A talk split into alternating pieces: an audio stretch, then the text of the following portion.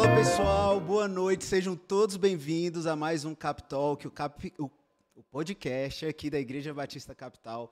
É muito bom receber vocês aqui. Se você não me conhece, eu sou o Pedro, conhecido como Magal, né, Jairo? Isso aí, para os íntimos Magal. Esse daqui é o meu co-host, mais uma vez aqui. Jairo Correia na área. Muito bom estar aqui com vocês em mais um podcast. Se você não assistiu o nosso episódio anterior, você pode entrar aqui no nosso canal do YouTube e lá procurar e assistir o nosso primeiro episódio que foi com quem, Jairo?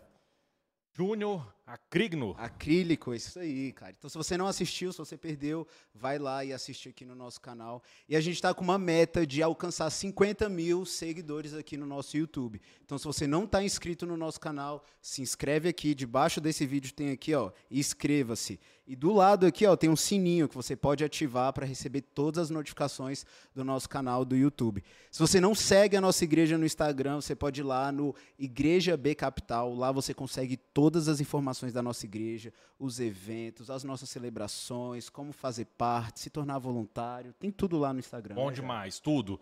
E fica ligado que você pode participar aqui também do nosso podcast, dando um super chat. Então você pode enviar sua pergunta, o seu comentário, aí vai aparecer destacado e você participa. A gente vai selecionar o super chat e todo superchat que você der, assim, dá uma ofertinha aí, porque vai para missões. Então Isso. você participa, você curte aqui do nosso podcast e ao mesmo tempo você abençoa o reino. É isso aí, o superchat você pode ir, ó, nos comentários, tem um cifrãozinho aí. Você clica nele, ele já vai dar uma sugestão de valor para você, mas daí você pode alterar o valor e mandar sua pergunta junto com essa oferta de missões.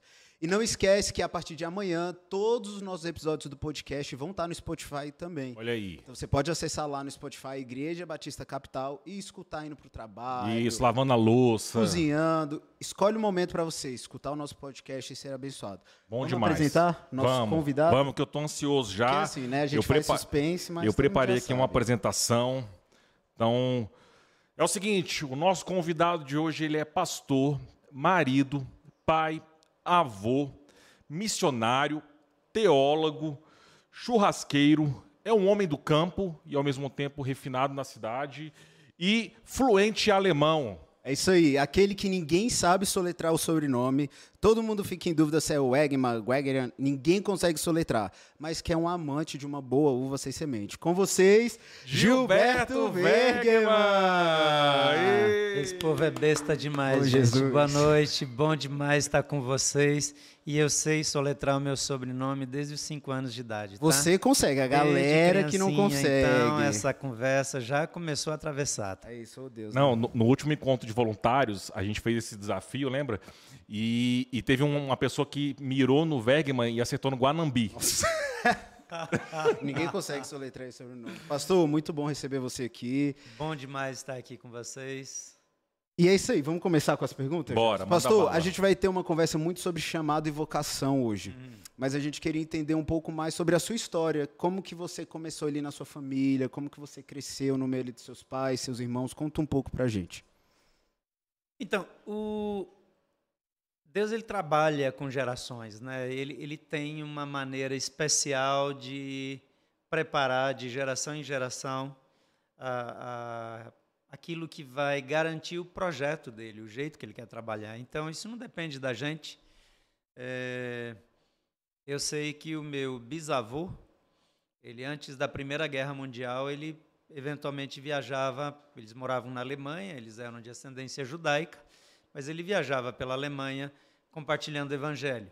Não sei muitos detalhes, eu ouvi isso é, de um parente né, antigo, e ele contou como é que era, mas eu não tinha, não tenho maiores informações. Meu avô, ele veio é, depois da Primeira Guerra, é, naquele período em que Hitler estava começando a crescer e ficar popular na Alemanha, vários navios saíram da Alemanha para América do Sul, alguns para América do Norte, e alguns vieram para a Argentina, alguns vieram aqui para o Brasil e eles entraram, a família toda entrou num desses navios que veio para o Brasil e eles começaram a vida deles no Brasil, no sul do Brasil.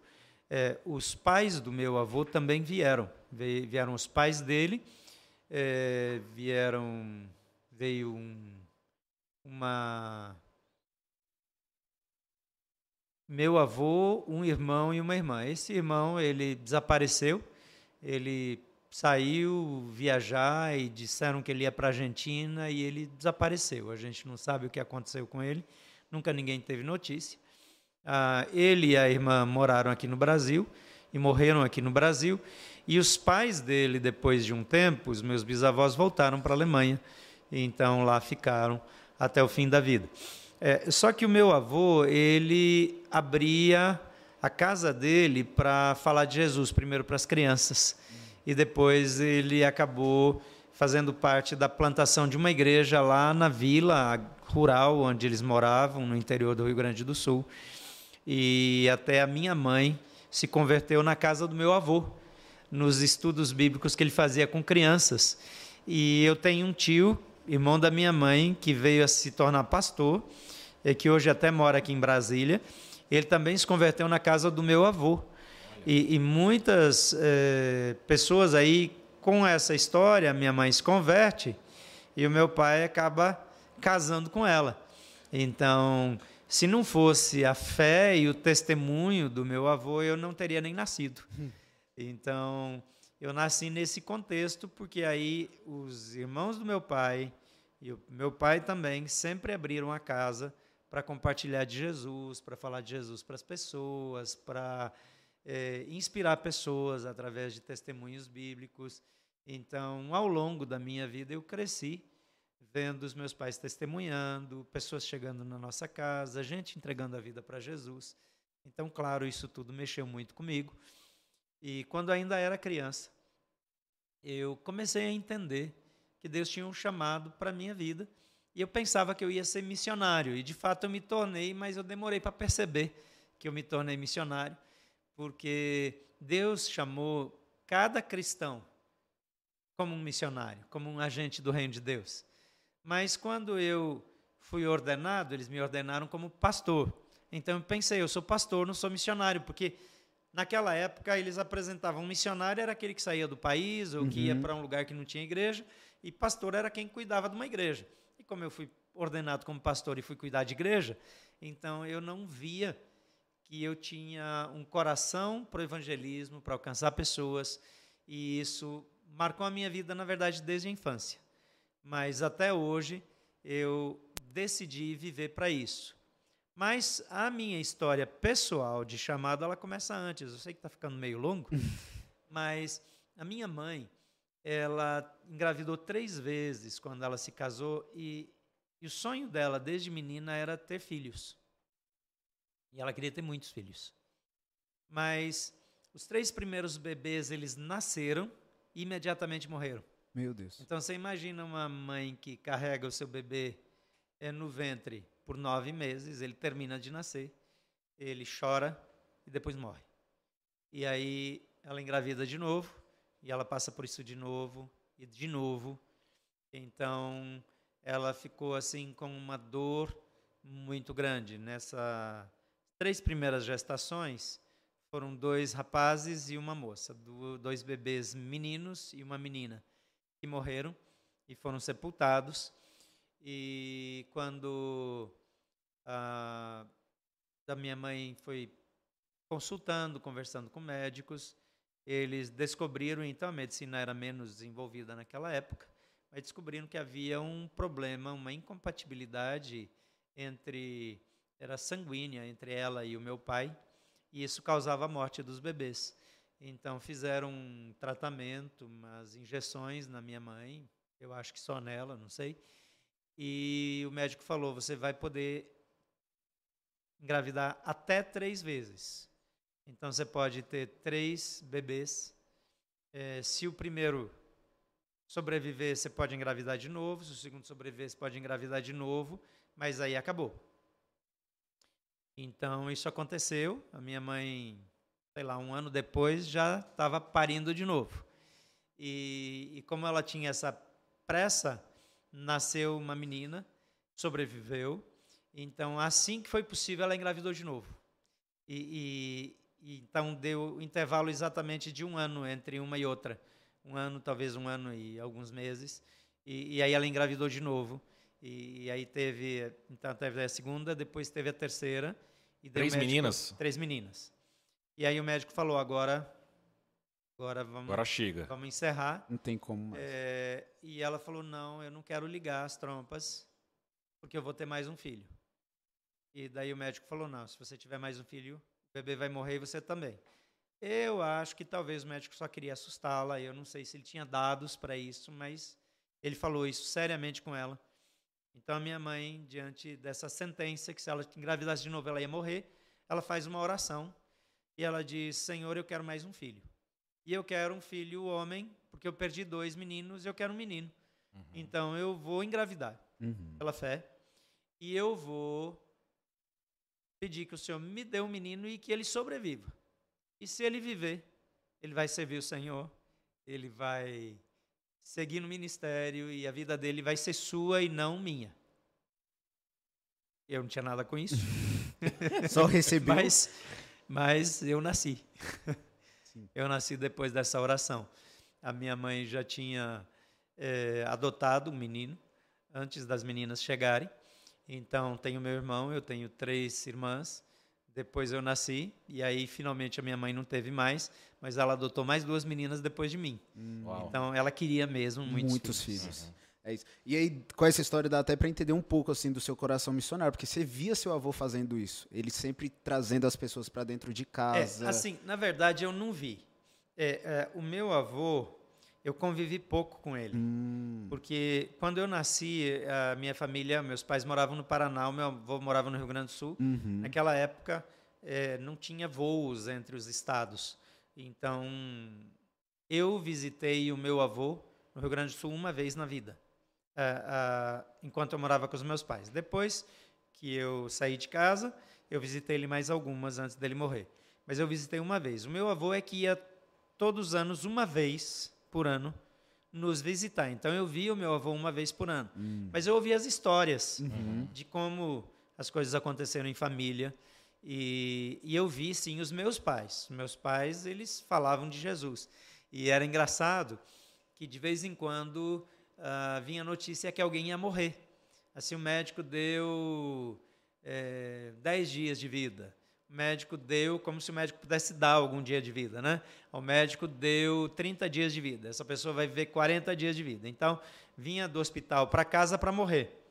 Isso era muito comum. A gente morava no campo, os meus pais tinham terras, outros vizinhos que também tinham terras, saía a notícia que eles iam morrer. Então, meu pai e minha mãe, eles oravam, eles iam, então, a gente vai lá para falar de Jesus para eles. E às vezes iam para contar que eles iam morrer. Então, o evangelismo era meio, meio raiz, assim. Ó, a gente veio aqui dizer que você não sabe ainda, mas o médico falou que você só tem tantos dias de vida. Meu Deus. Então você vai morrer. Mas tem uma esperança se você entregar a vida para Jesus. Se você aceitar Jesus, você vai para o céu, senão você vai para o inferno. O que, que você quer? O que que você É, prefere Não era agora? bem assim. Eles é, naturalmente deviam ter um pouco mais Cuidado, jeito que isso, é. mas a gente que estava em casa ficava com essa impressão. Sim. E aí eu ficava acordado até meus pais voltarem. A primeira pergunta que eu fazia, eles aceitaram? E aí? É. É, é, todos aceitaram, É, né? com esse Porque, método é 100% de todo mundo eficácia. aceitava Total. Jesus, né? É. Então era um negócio é, é meio. E eu achava que era tudo bem. Depois que eu fui entendendo, eu falei: caramba, será que era desse jeito mesmo que eles faziam o negócio? E acabou assim que qual foi o período que você entendeu o seu chamado assim? Foi na adolescência, Não, foi na eu tinha no máximo oito anos. Você frequentava uma igreja lá na sua cidade? Sim, nós morávamos na fazenda Uhum. e, e no começo a gente ia de trator e uma carreta, porque enchia a carreta atrás, né? É. Que o trator puxava para a 40 cidade. filhos também? 12 quilômetros. Não eram só os filhos, eram os primos, os tios. Aí depois o povo foi prosperando, porque no começo eles gastaram todo o dinheiro para comprar terra. Uhum. Aí depois cada um foi comprando seus carros e tal. E aí meu pai teve que comprar uma Kombi, né? Porque onde é que botava todo mundo? Então eh, a gente ia para a igreja todos os domingos, manhã e noite. E lá na igreja, ah, as tias lá no Ministério Infantil contavam histórias missionárias. E numa das histórias missionárias, elas fizeram um apelo e perguntaram quem queria ser missionário quando crescesse. E eu me levantei. Eu não devia ter mais de oito anos, talvez entre sete e oito. Mas aquela decisão, ela foi uma decisão assim de vida, Uhum. porque logo depois eu, eu já era batizado, porque eu batizei com sete anos.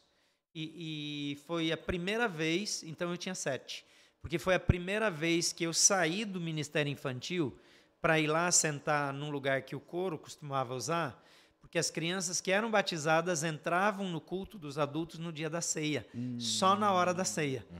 para a gente tomar ceia com eles. Sim. Então foi a minha primeira ceia. Uau. Então foi no domingo da minha primeira ceia que eu entendi o chamado de Deus para ser missionário.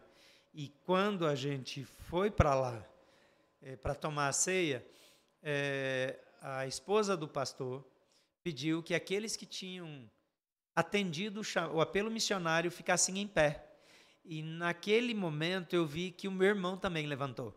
Porque eu não tinha visto lá no Ministério Infantil, porque eram faixas etárias separadas. Uhum. Então eu e meu irmão ficamos em pé no mesmo dia, ele devia ter uns 12 anos, talvez 13, é, e ele levantou no mesmo domingo que eu, na frente da igreja, para testemunhar que tinham. É, que a gente tinha recebido um chamado da parte de Deus.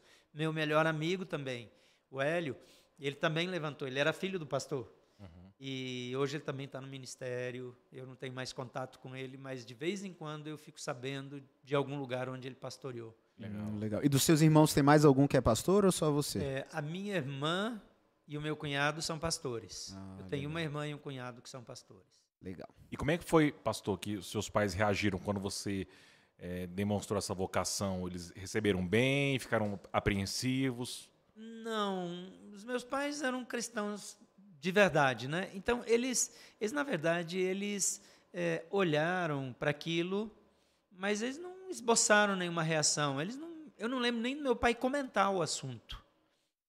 Mas quando eu tinha 16 para 17 anos, o meu irmão ele foi para o seminário no ano anterior. Foi estudar em Curitiba. E éramos dois filhos homens. Então, meu pai imaginava que eu ia cuidar das terras, porque as uhum. meninas, ele achava que iam casar.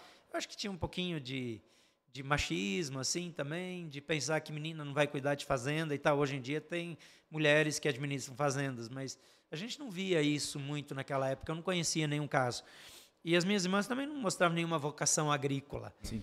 Mas eu estava sempre com meu pai nas coisas da, da, da fazenda lá, da, nem chamava de fazenda, era um sítio, porque eram vinte e poucos alqueires. E, e eu lembro que eu falei com muito cuidado com meu pai, eu falei, eu queria ir para o seminário, que era um instituto bíblico. Eu queria ir para o instituto bíblico porque eu quero aprender mais da Bíblia para eu poder servir na igreja como professor de escola bíblica, eu quero ser como, como o senhor, como os meus tios, que servem na igreja, que lideram, que quando não tem pastor eles pregam. Então eu quero aprender como vocês fazem, eu também quero. Então meu pai me abençoou e eu fui é, para o Instituto Bíblico, que logo que eu fui ele virou Instituto Teológico. E era na mesma fui... cidade? Não, era, em, era no Rio Grande do Sul, ah, então no interior do Rio Grande do Sul. Aí eu saí da casa dos meus pais de busão, né? E comprou a passagem para mim, eu peguei um ônibus e fui embora. Uhum. E desde aquele dia eu nunca mais voltei a morar com os meus pais. Só que eu fui para o seminário e no meio do ano, eu tinha 30 dias de férias, eu voltei a primeira vez para Cascavel, para casa dos meus pais, com a convicção de que eu ia ser pastor e que eu não ia mais cuidar dos negócios do meu pai, e eu tinha um peso no coração porque eu era a expectativa do meu pai para cuidar dos negócios. Uhum. E, e, eu lembro que a gente foi lá para lá as terras nossas, lá a gente tinha uma casa e era inverno lá no Paraná, era frio e nós estávamos sentados do lado de um fogão a lenha que eu cresci com fogão a lenha, então eu estava ali naquele lugar de tantas memórias da minha família e eu falei com os meus pais, eu disse, eu preciso falar com vocês. Eu disse, nesse tempo lá no seminário, eh, voltou um sentimento que eu tive na minha infância, que lá na igreja um dia eu respondi um apelo e estando lá eu eu percebi que Jesus está me chamando para o ministério e eu eu não vou poder voltar para casa. E aí eu estava assim muito temeroso. E primeiro meu pai falou, ele disse: "Nós pedimos filhos para Deus e vocês são dele. E quem sabe o que é melhor para a vida de vocês é Ele, se Ele está chamando você. Então você deve ir. E não se preocupe com nada, porque tudo que nós temos é dele e vocês são dele. E aí eu já estava assim, é, emocionado, como eu estou ficando de novo, porque eu sou meio frouxo.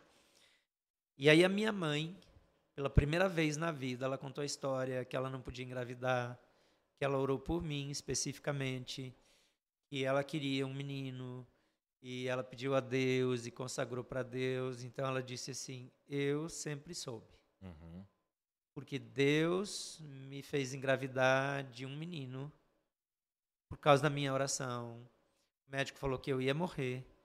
E eu não quis saber de, de fazer a ligadura, porque eu queria ter um filho homem. Eu pedi a Deus e eu disse que ele ia ser de Deus, e Deus me deu um filho para ele. E eu falei, mas por que, que a senhora nunca me contou? Ela falou, porque eu criei que se Deus me deu um filho com esse propósito, ele mesmo ia falar com você. Uhum. Então, nesse dia, qualquer possibilidade de dúvida que eu tivesse, acabou porque eu simplesmente entendi qual era o meu lugar, qual era o meu chamado, e aí tudo fez sentido para mim. Uau.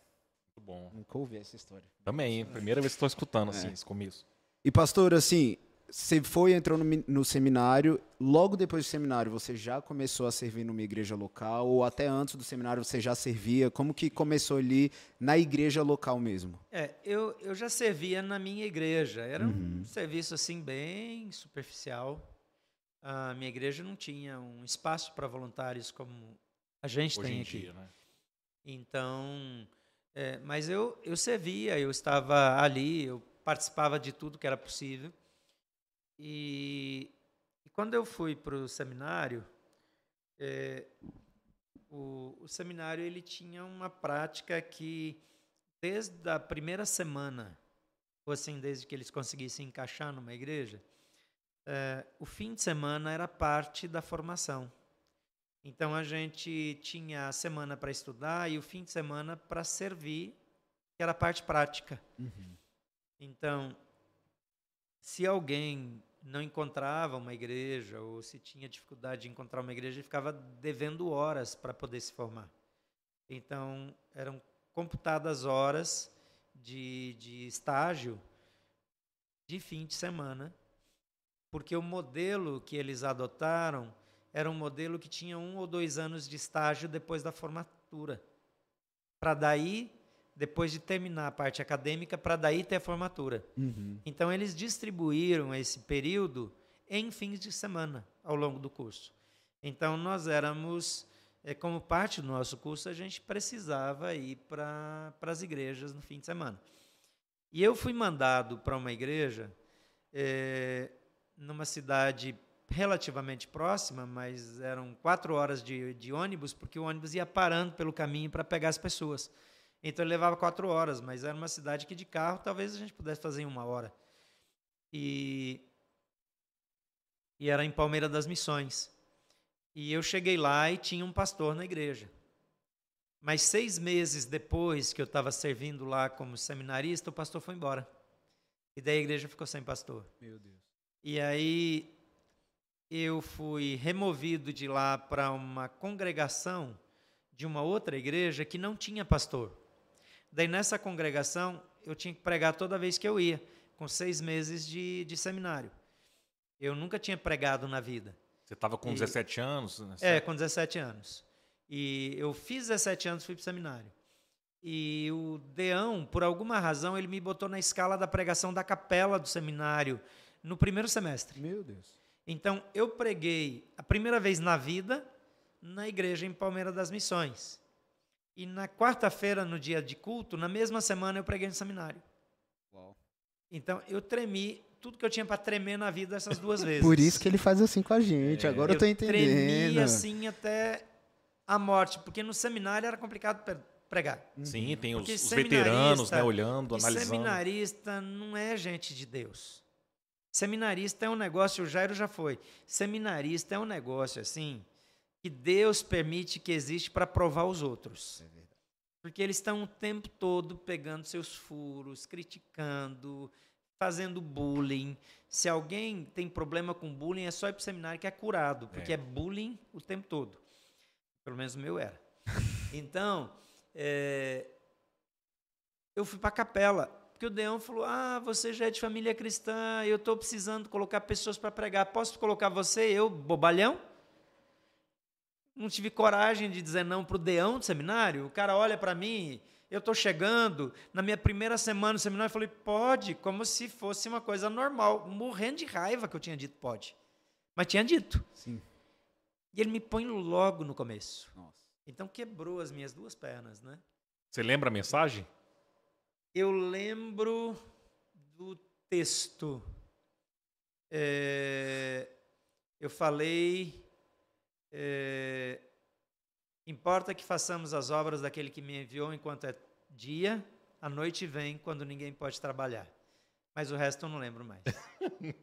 não lembro mais nada que eu falei. E eu acho que ninguém mais lembra também, porque não deve ter servido para muita coisa. Não, e, e você falando, eu tô lembrando de quando você. Uma época que a gente começou com os novos pregadores aqui na igreja, e daí você começou compartilhando a mensagem. Então você sempre colocava um novo pregador junto Pregar com. um ponto. Pe- pregar um ponto. E daí você foi lá e falou: ó, você vai pregar com o pastor X e pastor Y. Eu falei: beleza, vamos lá. Aí o pastor X foi, fez o primeiro ponto, eu ia fazer o segundo. E eu tinha combinado que o quê? Vamos deixar os esboços na mesa, porque cada um vai fazendo o seu ponto. O pastor desceu e tirou o esboço. E eu subi, primeira vez que ia pregar aqui o na seu sua. e o dele. O meu e o dele, levou ah, junto. Que ótimo. E a gente tava contando a história da mulher samaritana. O que, que eu inventei de falar? Hum. Eu tô lá contando a história, todo empolgado, ponto 2 é não sei o que, não sei o que. Primeira vez que eu preguei aqui na igreja. Daí eu falo que Jesus está sentado no poço. E veio uma mulher até ele. E começou a apertar. Você tem. a-" Não, não, contei ao contrário, porque essa é a história. Não, não. Você, você, Tá vendo? Sempre eu tá confundo. E aqui eu sempre eu fico nervoso com essa história. Você, ainda está em pânico Até com hoje. a mesma história. Eu falei que Jesus estava sentado no poço e é a mulher que está sentada, porque Jesus vai até ela no poço. Exatamente. Só que não, eu troquei a história É, toda. na verdade, Jesus, ele vai para o poço e chega uma mulher samaritana para retirar água e ele pede água do poço. É isso. Pede água de beber. Eu sei Jesus que na tá hora. no poço e ela vem. Trocou tudo. Tu Na hora botou eu troquei Noé, tudo. Falei Moisés tudo errado. Enfim, a mensagem foi passada. Desci, veio o pessoal, nossa, que bom, sua primeira vez foi muito bom. Mas deixa eu falar, você errou a história inteira. Nem adianta que isso daí foi tudo errado. A e daí você falando, é eu lembrei, nossa, é muito tenso. É muito tenso. Eu Falei, pronto, Deus, agora eu nunca mais vou pregar. Depois disso. Naquela época a gente tinha que usar gravata, terno, e a calça tinha aquela, aquele friso na frente. E eu não só preguei, como eu sabia que a, a- a pregação na igreja, a minha primeira, Uhum. the ve- very first one, é, eu preguei, eu precisava ganhar tempo. Eu já estava acostumado a tocar violão e cantar na igreja. Então eu falei, vou fazer pelo menos alguma coisa que eu estou acostumado. Então eu escolhi uma música que combinava com a mensagem, que era um pouquinho maior, para dar uns minutinhos a mais. Porque quando você vai pregar a primeira vez, a mensagem fica muito curtinha. É. E, e o meu violão, ele não tinha uma tira para aquelas alças para prender o violão que o povo usa, né? Então, e, e lá no interior ninguém usava mesmo. Então você botava o pé em cima uma cadeira e apoiava o violão na perna. E, e aquela calça com aquele friso para frente assim, eu fazia assim, ó. Meu Ficava Deus. tremendo assim, é, enquanto eu eu tocava o violão ali. Então eu via o meu nervosismo no tremor da calça. Isso era o fim da mensagem. Meu Deus. Então você imagina o começo, que geralmente você começa e depois você vai se acalmando. Mas ah, o fato de enfrentar, isso me deu muitas oportunidades de pregar cedo. E eu fiz muitas capelas no seminário por causa disso, porque como eu já tinha pregado logo no, no primeiro semestre, na verdade no primeiro mês, Uhum. o último pregador do primeiro mês fui eu. Então, eu- mal tinha encontrado a igreja, mal preguei e preguei no seminário. Sim. Então foi assim bem bem assustador. E bem desafiador, né? Foi mais assustador do que tudo, né? Porque eu estava em pânico, eu estava desesperado. Faz muito sentido agora quando você chega e já coloca todo mundo de cara e vai, faz o dízimo, que não sei o quê. Ele foi assim. É a mesma psicologia. A mesma, a mesma. Mas dá certo, dá certo. Os traumas vêm e passam. Dizem que antigamente eles pegavam os meninos e jogavam no meio do lago. É, eu pensei nisso nadar. agora. Joga pra aprender a Joga lá e vê se nada. Se afundar, um adulto mergulha e tira, mas, né? Nessas horas eu dou graças a Deus ao seminário online. Obrigado, EAD. Apesar que tem pessoas que é contra, né, pastor? Mas aí a gente Ah, deixa isso para outro então. assunto. Quer conversar sobre esse assunto? Não, não, vamos Ah, focar tá aqui no nosso assunto. e, pastor, como que a gente consegue identificar o nosso chamado mesmo? Porque tem muitos jovens que estão assistindo a gente, por, por incrível que pareça, a área mais inteira está aqui no chat. É mesmo. É, tá todo mundo. Mas jovens e adultos, né? É. A galera tá interessada no assunto e como que a gente consegue identificar assim, o nosso chamado? Porque às vezes existe uma dúvida do tipo, qual é o meu chamado? Será que eu nasci para trabalhar numa igreja? Não nasci para isso? Como que identifica isso? Então, eu, eu tenho um entendimento que Deus nos criou para o ministério. É, Eu acho que essa é uma crise que os evangélicos inventaram. Não tem nenhum outro propósito para a nossa existência a não ser servir a Deus. A única questão é: eu vou servir a Deus num campo missionário onde não tem nada? Eu vou servir a Deus eh, no meu trabalho, através da minha profissão, através das habilidades que Deus me deu? Ou eu vou servir a Deus de tempo integral no ministério propriamente dito? É, existem lugares, a, a- a nossa dúvida não deveria ser se eu tenho ou não chamado, mas se eu fui escolhido, eu fui moldado para servir numa igreja, num campo missionário. Aqui na igreja tem um dos membros aqui da igreja, ele é líder aqui, e ele eh, já serviu à ONU algumas vezes organizando o Banco Central. Eu sei de pelo menos uma situação que ele foi para estruturar o Banco Central de um país pobre que estava em reestruturação. Então a ONU manda uma equipe e ele foi um dos economistas que foi para lá para criar e estruturar o Banco Central daquele país. E lá ele teve grandes oportunidades de dar testemunho. E era um país até relativamente fechado para o evangelho, mas ele deu uma Bíblia para o presidente, ele deu uma Bíblia para todas as pessoas importantes do país, porque ele entende o chamado dele. E, e- e esse chamado não é para servir aqui na igreja eh, 24 horas por dia, 7 dias por semana, mas é servir a Deus 24 horas por dia, 7 dias por semana, em qualquer lugar, em todo lugar onde ele vai. Então, eh, se você tem crise, se você é ou não é chamado, não precisa ter, você é. Você é chamado. Agora, a Bíblia até vai dizer que Deus eh, eh, preparou as boas obras antes da fundação do mundo para que nós andássemos nelas.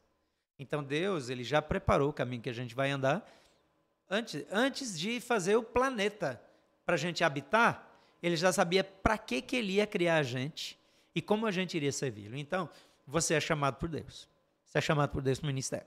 Agora, se você tem dúvida para identificar se você deve servir a Deus, fazendo um seminário, eh, fazendo uma especialização em Bíblia, eh, fazendo parte da equipe ministerial dessa igreja, ou indo para o sertão para servir, para plantar igrejas, ou indo servir na China. Nós temos hoje uma necessidade de, de pessoas com uma visão clara de chamado de Deus para ir para a China, para as Filipinas, eh, para o Congo, para vários outros países, para servir através da profissão e plantar igrejas e liderar pequenos grupos e treinar líderes e formar pastores como profissionais. Porque tem países fechados onde você só vai entrar como profissional com um business ou ou então uma multinacional que está lá, que você vai lá como um CEO ou como um dos executivos ou como engenheiro. Então, é, é, qual é o formato que Deus quer usar? Aquilo que você é no ministério é que tem que ser a pergunta. Sim. É, isso até me lembra, pastor, logo que você chegou aqui na nossa igreja, você contou a história e eu, eu cheguei, depois eu conheci esse, esse rapaz que te procurou, queria largar tudo, né? Por conta do ministério, perguntou para você o que deveria fazer. E você falou assim: não, mantenha o que você está. Ele era um engenheiro, é, tinha acesso a alguns lugares assim, que você falou assim: ó, você, você vai conversar com pessoas que eu não vou conversar, que eu não vou chegar lá como pastor, mas você, na sua profissão, na sua vocação né, profissional, você vai ter contato, vai poder abençoar. E ele, ele ouviu, atendeu isso, né? Continuou servindo na igreja, ele trabalhou comigo no Jump um tempo. e, e seguiu na carreira, né? Podendo, de fato, comunicar o reino, o evangelho para pessoas que às vezes a gente, como pastor, né, com, com, com, a, roupa de pastor, a gente não chega, não conversa com algumas pessoas em algumas áreas, né? É, eu, eu tenho visto muitas pessoas que largaram uma carreira extremamente estratégica para o evangelho, porque eles sentiram eles eram chamados para o ministério, e aí eles foram conversar com o pastor, o pastor falou: larga tudo e vai para o seminário. Hum. Mas ele já estava no campo missionário. Uhum. Ele já está no campo missionário que Deus o criou para estar. E o que o pastor deveria ter feito é dado um suporte, um treinamento para ele aproveitar bem aquele espaço onde ele estava para servir. E aí o pastor disse: não, larga tudo. Então nós temos hoje áreas de influência com pouca influência da igreja. É, eu faço parte de um movimento que, que motiva e desenvolve empresários a usarem a influência e a afluência deles, o dinheiro deles, o poder econômico deles e a liderança que eles têm sobre outros grandes empresários para glorificar Deus e servir ao reino e, e, fazer dinheiro não precisa ser uma coisa desse mundo. Então tem pessoas que têm habilidade para fazer dinheiro e elas vão fazer isso para glorificar Deus, para alcançar outras pessoas, para transformar realidades. E também faz parte de um outro movimento que treina pessoas para abrir startups ou, ou para acelerar startups ou ainda para é, é, simplesmente abrir um pequeno business que tem potencial para crescer e que vai ser a maneira como Deus vai levá-lo para lugares que ele não poderia ir. É, houve um tempo que alguém dizia: Eu tenho chamado missionário, então a gente parava tudo, mandava o cidadão para o seminário, depois a gente dava um salário para ele, dava um treinamento transcultural e mandava ele para um país começar uma igreja. 20 anos depois, ele tinha lá 50 pessoas, 100 pessoas que ele tinha alcançado para Jesus, às vezes um pouco mais. Hoje a gente percebe que os lugares fáceis de alcançar no mundo, eles já foram alcançados. Uhum. Tem igrejas lá, nós fazemos um trabalho em Guiné-Bissau de apoio e treinamento de pastores e igrejas, porque as igrejas de Guiné-Bissau podem ganhar Guiné-Bissau. Uhum. Eu não preciso de nenhum brasileiro indo como missionário para Guiné-Bissau. Tem vários lá. Mas o que eu quero dizer é que é, embora eles estão lá pela vontade de Deus, pela direção de Deus, e Deus é que sabe essas coisas, é tecnicamente falando, friamente olhando, Guiné-Bissau só precisa dos guineenses para alcançar Guiné-Bissau para Jesus. Guiné-Bissau precisa dos guineenses para transformar a realidade social e econômica daquele país. Mas eu e as pessoas dessa igreja podemos ir lá influenciar os locais para que eles sejam sal e luz de maneira mais efetiva. Uhum. Então, é, países abertos, já tem gente lá que dá conta do recado. Mas a Coreia do Norte não tem. Na China falta gente. Uhum. Nas Filipinas falta gente. É, em outras, eu falei do Congo, a República Democrática do Congo está fechada. É, nós temos é, hoje uma Colômbia que está na lista de, de países é, de maior perseguição religiosa. Por conta do a, narcotráfico, é, né? A, não só, porque agora o governo também está impondo restrições. Então você começa a ter perseguição religiosa em países sabidamente democráticos. Você começa a ter cerceamento. É, é, hoje no Brasil tem um controle de opinião. Você não pode mais falar qualquer coisa nas redes sociais. Há um rastreamento que vai, que vai ser intensificado. Pode até ser que, nesse momento, isso se justifique, entre aspas, porque ah, os caras estão mal intencionados, os caras estão passando notícias que são prejudiciais. Mas, no fundo, isso é um ensaio para o controle da opinião. Então, se lá na frente o governo entender que algumas coisas que a igreja faz são contrárias à ideologia de um governo que naquela ocasião estiver no poder, o controle, os instrumentos de controle já existem. Uhum. Então, você tem como prejudicar pessoas. É, eu fui em Cuba e, e Cuba é um país fechado que diz que não é. Então, se você não é membro do partido, Você não tem acesso aos melhores cursos de engenharia, Olha de só. medicina, você não pode. Agora, se você é cristão, você pode fazer pedagogia, você pode fazer alguns cursos que, aos olhos deles, são menos prestigiados e são mais baratos. Pode fazer história, você pode fazer alguns cursos mais baratos e que, normalmente, na visão do governo, não concentra os melhores alunos, que é uma bobagem, porque pedagogia, por exemplo, é, é a pessoa ou vai pela, pela vocação, e você tem professores extraordinários, apaixonadíssimos, e eles precisam se desenvolver muito mais do que qualquer outra profissão. Mas há esse desprestígio, especialmente em países pobres, há cursos como pedagogia, e vamos falar a verdade no Brasil também. É, professor de escola pública, professor de, de ensino básico no Brasil, ele ganha pouco, a vida dele é difícil, ele deveria ser muito mais honrado. Mas, é, saindo dessa questão, é, em Cuba, se você é cristão, porque se você é do partido não pode, você tem que ser ateu. Se você é cristão, você não tem acesso, então você não pode crescer. Você não vai ser influente, porque o governo tem um sistema para tolher você. Então isso não é difícil. E aí ele diz: não, aqui tem liberdade. Mas a igreja, a oficial, tem agentes do governo, eventualmente, para acompanhar o que eles falam. A China também diz que tem liberdade religiosa, mas não tem. Você entrar numa igreja oficial na China, que é para estrangeiros, você tem que apresentar passaporte. E eu tenho muitos amigos na China que estão sendo perseguidos, que tiveram que até sair, alguns da China, por causa da perseguição religiosa. Então, a perseguição religiosa é uma coisa normal no mundo. Mas eu posso, como empresário, ir para a China me estabelecer, gerar emprego, e o governo de lá me abençoa nesse sentido. E desde que oficialmente eu não faça nada. Então tem que ser, o evangelho tem que ser escondido. É, isso é uma realidade quando a gente foi para Guiné-Bissau. A gente até percebeu que havia um aumento do islamismo no país, porque os caras iam lá, chegavam lá, abriam seu negócio, abriam um, um, né, uma lojinha, abriam uma mercearia, contratava pessoas. E aí esse cara muçulmano tinha lá atrás da lojinha dele, é como se tivesse um mini templo, né? Então tinha lá o tapetinho, tinha lá um ambiente de culto e acabava convertendo os seus funcionários, que às vezes não tinha nenhuma religião, ou, ou tinha a religião local, e se tornavam muçulmanos. Então, foi aumentando muito o processo, né, o crescimento é, do islamismo por conta dessa parte de negócios mesmo, de, de o islamismo profissão. Em, em si, ele investiu muito na África subsaariana.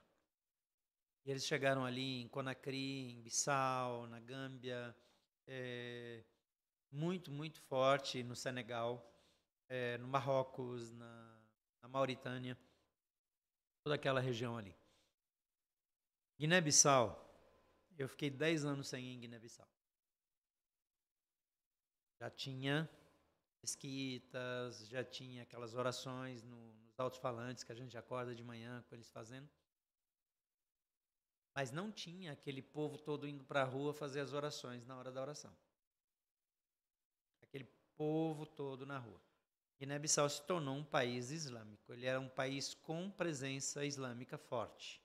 Agora é um país islâmico, Uhum. com presença evangélica. É, eu acredito que ah, tinha o dobro de islâmicos do que de evangélicos. Quando eu fui a última vez. Quando eu voltei, é, 80% da população é islâmica. Então houve um crescimento é, justamente nessa, nessa, nessa informação. Ainda é um país que tem, politicamente falando, liberdade religiosa, mas existe perseguição religiosa pel, nas comunidades. Sim. As comunidades perseguem, as comunidades se opõem. E, e o islamismo nas comunidades mais do interior, ele tem muito sincretismo, ele é muito animista, então tem culto aos antepassados, tem, tem muito sincretismo religioso mesmo no islamismo. É, mas na capital, o islamismo é mais puro, Uhum. é menos sincrético. E, e eu tenho dificuldade, eh, se eu moro lá como missionário, eu vou ter algumas restrições, inclusive do governo. Mas se eu tiver um negócio e eu gerar emprego, as portas estão abertas. Uhum. Legal. Antes da gente ir para a próxima pergunta, eu quero lembrar que você também pode fazer uma pergunta para o pastor Gilberto. É só mandar aí no chat a pergunta, que no final a gente vai ter um momento aqui de responder todas as perguntas que o pessoal já está mandando. E faz aí o super chat que você pula a fila, vai na frente e a gente responde É, sua pergunta. A sua vai ser primeiro. Se aparecer aqui o super chat, a gente já faz a pergunta agora, não espera no final não. E pastor, é, lá nas, você veio da igreja da cidade antes de vir para cá, certo? Sim. E lá você liderava o ministério de jovens da igreja. Ou Quando eu vim, não. quando você não. veio, você não liderava mais? Ah, a minha história com a igreja da cidade começou muito antes, porque ela nem chamava igreja da cidade, ela era a primeira igreja batista de São José dos Campos. Uhum. Minha história começou com Carlito, que era meu amigo, pastor Carlito, que é o pastor da igreja da cidade hoje. Sim. Então nós tínhamos uma amizade já de alguns anos. E ele já tinha me chamado para trabalhar com ele em Ijuí, quando ele trabalhava lá, onde eu também comecei. Só que ele era o pastor, eu lá fui pastor auxiliar. Cuidava da juventude, mas era, naquela época, chamava copastor. E de lá eu segui a vida, e o Carlito me chamou, uma vez ele me ligou, me convidando para voltar para lá, e eu estava em Pato Branco, no Paraná. A vida seguiu, ele saiu de lá, ele foi trabalhar como pastor auxiliar na PIB de São José dos Campos. E o pastor foi embora e ele assumiu, ele foi convidado para assumir como pastor da igreja. E o ministério dele se caracterizou por uma fase de explosão de crescimento da igreja. E quando essa igreja cresceu, algumas vezes não eram convites reais, mas era assim, nas conversas de amigo, quando a gente se encontrava, ele falava: ah, você podia trabalhar comigo, a gente podia trabalhar junto. Ficava aquele, aquele papo de amigo, assim, que, que tem um pouco de verdade, mas não tem um compromisso. Não é um assim que você pode dizer: ah, então eu estou largando tudo, estou indo. Então, se eu dissesse isso, talvez ele dissesse: não, espera aí um pouco, vamos, vamos olhar aqui, deixa eu ver se dá e tal.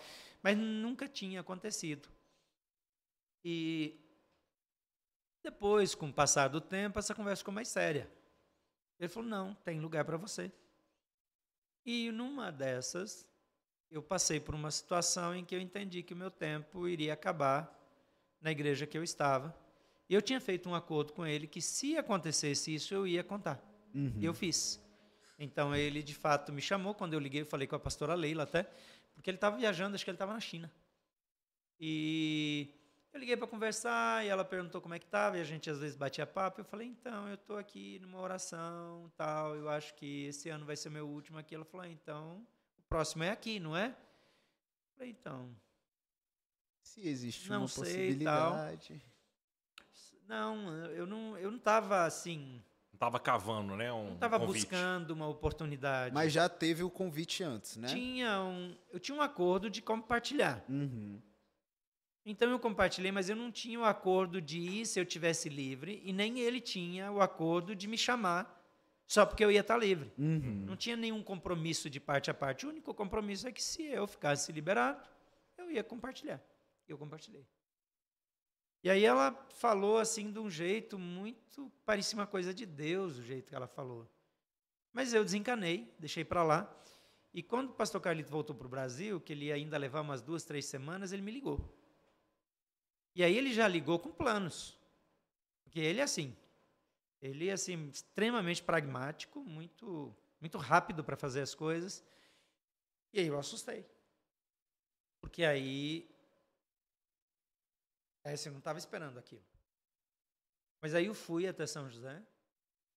Aí a gente conversou bastante.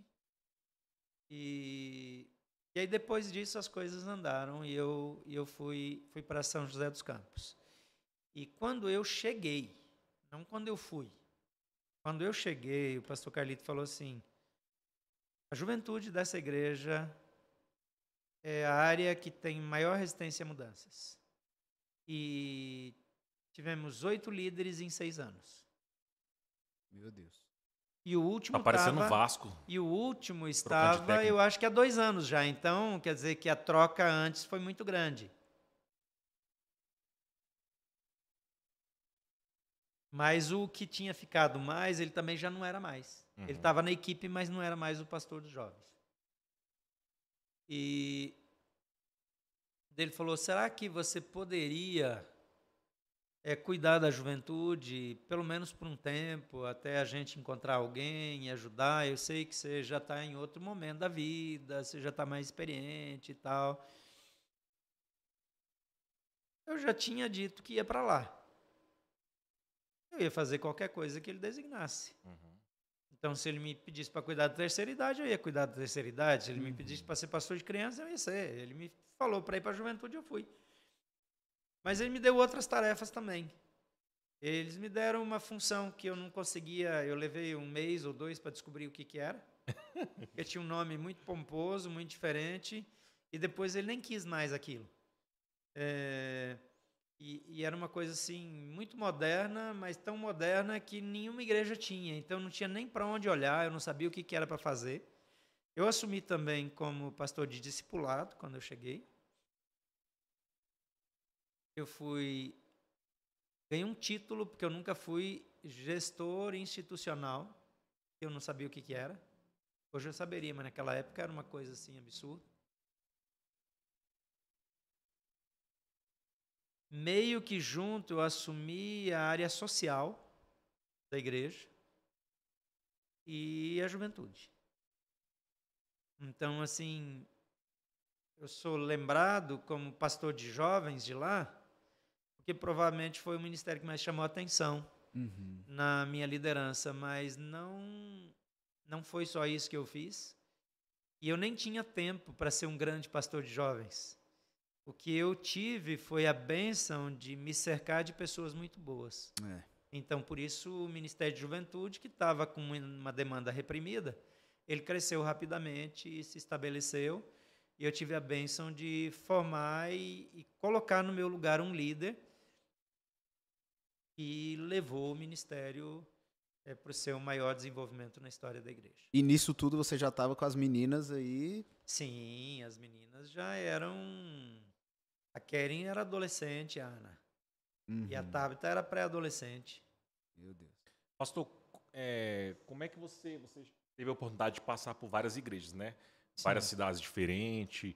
É, quando você. Como é que era o processo de entender que encerrava né, aquele projeto e para um novo assim? Como você entende isso com Deus? Essa era uma grande crise, porque toda vez que, que chegava nesse momento eu tinha uma nova crise. Então, eu mudei de cidade várias vezes e tive várias crises. Cada uma foi uma crise. Uh, depois de bater muito cabeça, mas tem algumas coisas que sinalizam. É, se aquilo que eu estou fazendo não está dando frutos e não tem espaço naquele lugar para fazer um ajuste. Eu, eu sempre fui pastor líder, eu só não fui pastor líder em São José dos Campos. Uhum. E no meu primeiro ministério, quando eu comecei em Ijuí. Então, é diferente, por exemplo, um pastor membro de uma equipe e um pastor líder. São, são avaliações diferentes, mas, mas eu, eu entendo que quando eu não sinto mais a unção fluindo, eu não vejo mais resultados no meu trabalho. E eu não encontro mais satisfação e não consigo mais ter sonhos. Alguma coisa, ou eu estou em pecado, uhum ou Deus está me sinalizando uma outra coisa? Porque a insatisfação nunca vem de Deus. Uhum. Então, às vezes, Deus gera uma insatisfação santa para me mover de um lugar onde eu estou confortável para novos desafios. Então, eu saí de igrejas onde eu senti que Deus me deu uma direção e a igreja tomou uma decisão que me impedia de fazer aquilo que eu entendia ser a vontade de Deus. Então, antes importa obedecer a Deus do que aos homens. Então, eu entendia que o meu tempo tinha acabado naquele lugar. É, algumas vezes eu estava bem, e daí chegava um convite. E toda vez que chegava um convite era uma crise. Uhum. Porque eu não conseguia saber quando era Deus e quando não era Deus porque eu ainda não tinha aprendido a ouvir claramente a voz do Espírito Santo. Eu, eu achava que as coisas que o Espírito Santo falava eram coisas da minha cabeça. Então, esse foi um processo de amadurecimento, porque era um pastor eu não tinha um relacionamento suficientemente de perto com o Espírito, que era o meu guia. Então, eu ficava perguntando para o pai e para o filho, e quem estava me respondendo era o Espírito. Só que eu não sabia ouvir o Espírito, porque eu só fui treinado para pensar no pai e no filho. Uhum. Então, o meu relacionamento com o Espírito era muito superficial. E daí eu não reconhecia. Então, até que eu aprendi a ter um relacionamento íntimo com o Espírito Santo, isso foi uma crise. No momento em que isso foi resolvido, nunca mais tive dúvida.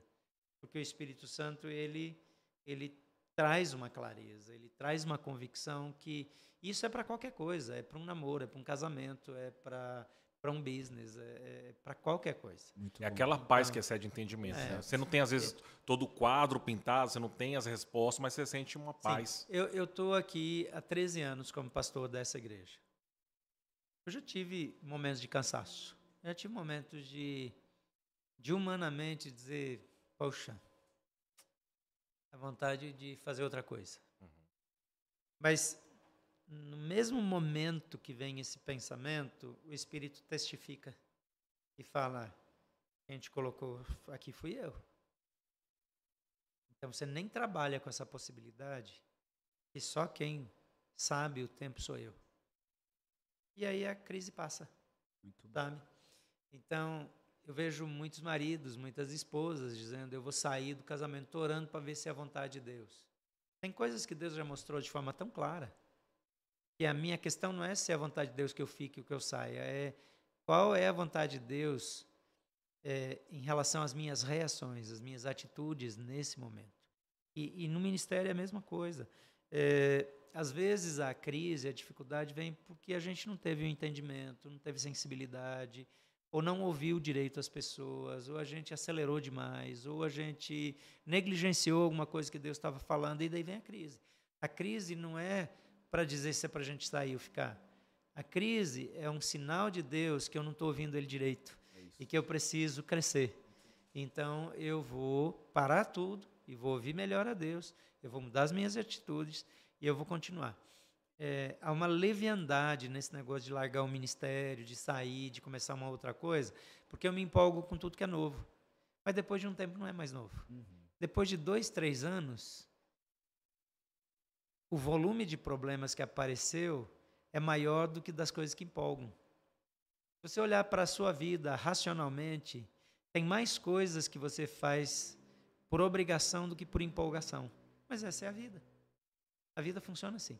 A vida não é só o que eu quero, é o que eu preciso, qual é a minha responsabilidade. E no reino também é assim. Por exemplo, Deus me colocou aqui para eu terminar o meu tempo de ministério como pastor aqui nessa igreja. Ele falou que eu vinha para cá para isso. Então eu não preciso mais perguntar. Eu tenho uma data na cabeça. E quando eu falo uma data, algumas pessoas, quando eu falei as primeiras vezes, algumas pessoas pensaram que eu estava planejando uma saída. Não. Eu tenho uma data porque a gente tem um deadline. Uhum. A nossa vida, ela, ela tem um tempo. Hoje eu estou com 56 anos. Eu sei fazer conta. Eu tenho menos tempo de vida do que eu já tive. Então, esse tempo eu preciso produzir o máximo. E se eu consigo colocar um, um, um deadline no meu tempo de ministério aqui, e eu sei tudo que Deus me falou para fazer, eu sei com que intensidade eu preciso trabalhar para recuperar aquele tempo, para dar tempo de bater a meta. Porque a meta quem deu foi o Espírito. Então eu tenho uma meta para bater, eu tenho que ter um deadline para mim, uhum. não é para Deus. Porque ele muda o que ele quiser, a hora que ele quiser, ele, ele transforma. Mas, mas essa convicção de onde eu fui plantado é o lugar que eu vou florescer. E Deus me plantou nessa igreja. É então eu vou frutificar aqui. E eu tenho acompanhado pastores, tenho conversado com pastores que estão em transição. E Deus vai usar um período da vida e às vezes vai tirar a gente de um lugar para colocar no outro, para a gente aprender o que a gente precisa e chegar no lugar que a gente tem que chegar e produzir o que Ele quer que a gente produza. Mas tem uma coisa. É, a gente não fica pulando de igreja em igreja. Sim. Como eu fiz. Eu lembro que você uma vez falou comigo que se você pudesse, você tinha passado mais tempo igre... na mesma igreja, né? Eu teria mudado de igreja duas vezes na vida. As outras vezes foi falta de intimidade com Deus, desejo de obedecer, sem intimidade leva a gente para o erro. Sinceridade não é tudo. Eu não tinha intimidade com o Espírito Santo, e porque eu não tinha intimidade com o Espírito Santo, eu tomei decisões porque eu tinha um prazo para tomar decisões, então eu agia. Deus não me condenou, porque o meu coração estava puro. Eu queria obedecer a Deus, mas eu não conseguia ouvir Deus. Então eu errei. Eu não teria trocado mais do que uma, duas vezes de igreja se eu tivesse ouvido a voz de Deus desde o começo. Deus me preparou para essa igreja, mas eu podia ter ficado em uma só e vir direto para cá. Mas eu vejo isso hoje, uhum. anos depois. Então, se isso tem algum valor, é para eu falar para os pastores mais novos. Porque perdi tempo. Eu desperdicei oportunidades, porque eu sempre estava aberto. Eu achava que eu tinha que estar aberto para todo convite. Toda vez que tinha um convite, eu tinha que orar, entender a vontade de Deus. E como eu não sabia ouvir, não adianta fazer perguntas se você não ouvir a resposta. É verdade. Tem muita gente que faz pergunta e não quer ouvir a resposta. Uhum. Eu não sabia ouvir. Então eu só fazia a pergunta, e já que Deus não decidia, eu tinha que decidir. Então eu decidia. E é errado. Se eu não ouvir de Deus, eu não tenho que fazer nada. Mas eu não ouvia de Deus, eu dizia, bom, então, então deve ser isso. E aí eu ia. Ainda mais hoje numa geração muito imediatista, né? Que a gente quer resposta agora, a gente precisa saber agora. E às vezes o Espírito Santo. Quer mudar o mundo, mas em menos de cinco anos. É, e o Espírito Santo está aqui, ó. Calma, deixa eu trabalhar em você a sua ansiedade um pouquinho, meu filho. E às vezes a gente não. Não, exatamente. Não precisa agora, eu tenho que entender agora qual é a resposta, o que, que Deus tem para mim, que não sei e, o quê. Eu vejo alguns jovens assim, eles vêm, eles vêm conversar comigo numa ansiedade é, às vezes adolescentes, é, assim, eu não tenho tempo a perder, é, um, um, desespero. E eu lembro que eu também tinha.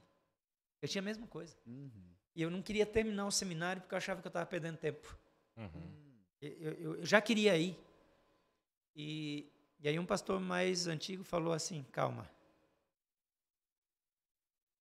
Desde os discípulos de Jesus, todo mundo achou que Jesus ia voltar na sua geração. Ele não voltou até hoje. Fica calmo. Vai dar tempo. Fica tranquilo aí. Aí eu baixei um pouquinho é. a bola, terminei o seminário. Porque senão era capaz de ter largado o seminário. Sim. E, e pastor, como transicionar quando você está entendendo de Deus também que o seu momento de ministério de tempo integral chegou? Porque eu vejo que tem muitas pessoas que vivem essa crise de eu estou no meu trabalho, mas eu tenho convicção do meu chamado para o tempo integral na igreja. Então, normalmente isso é um, uma decisão mais fácil. Uhum. Porque se Deus está me dando mais tarefas e responsabilidades do que eu posso cumprir com o tempo que eu tenho, é porque tem alguma coisa que tem que sair da minha agenda. Então eu tenho que olhar para a minha agenda e quando não tiver mais nada para sair da minha agenda, que não o meu trabalho, está na hora de tirar o trabalho. É, normalmente, a questão maior é gestão. Tem gente achando que tem que ir para o tempo integral que tem uma má gestão do seu tempo. Daí ele vai ter todo o tempo para o ministério e ele vai produzir pouco. Porque o problema não era o tempo, era a gestão do tempo. Então, é, em São José dos Campos, eu tive dezenas de responsabilidades ao longo do tempo. Nem sempre as dezenas de responsabilidades eram ao mesmo tempo. Mas eu não tive nenhum momento lá que eu não tive mais responsabilidades. Mas como pastor líder de uma igreja, você sempre tem mais responsabilidades. E aqui, praticamente todos que trabalham aqui na igreja têm mais responsabilidades, não tem só uma responsabilidade. E uh, eu sabia que eu não tinha tempo para cuidar adequadamente de todas as responsabilidades que o meu líder me passou. Então eu discipulava pessoas, eu treinava pessoas, eu separava pessoas para fazerem aquelas coisas. Porque ele não me deu a responsabilidade de executar, ele me deu a responsabilidade de garantir que fosse feito.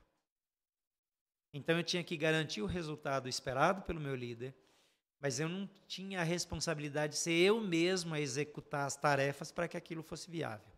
Então eu encontrava pessoas, várias pessoas, eu sempre tive muitas pessoas perto de mim e todas elas, então eu fazia é, um mentoreamento de diferentes pessoas em diferentes áreas e todas as áreas elas andavam relativamente bem, porque tinha pessoas boas cumprindo o seu chamado.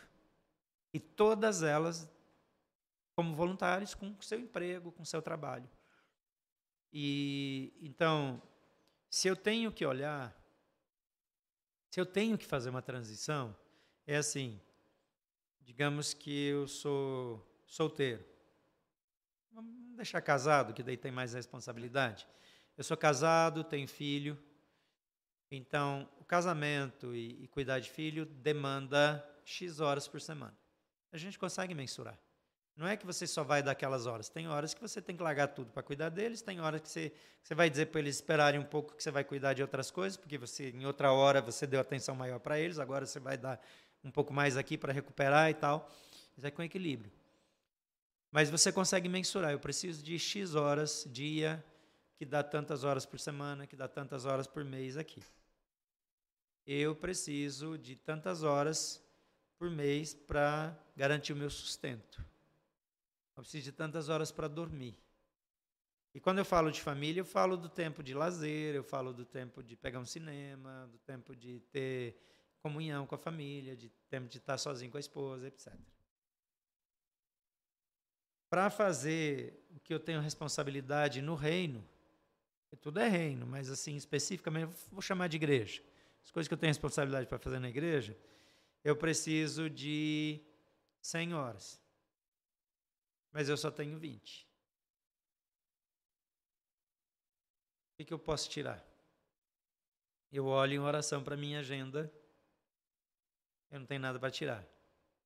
Então eu olho de novo para as senhoras eu falo com que com que pessoas eu posso compartilhar a minha responsabilidade para que juntos nós tenhamos 200 horas para resolver aquilo que eu resolveria em 100.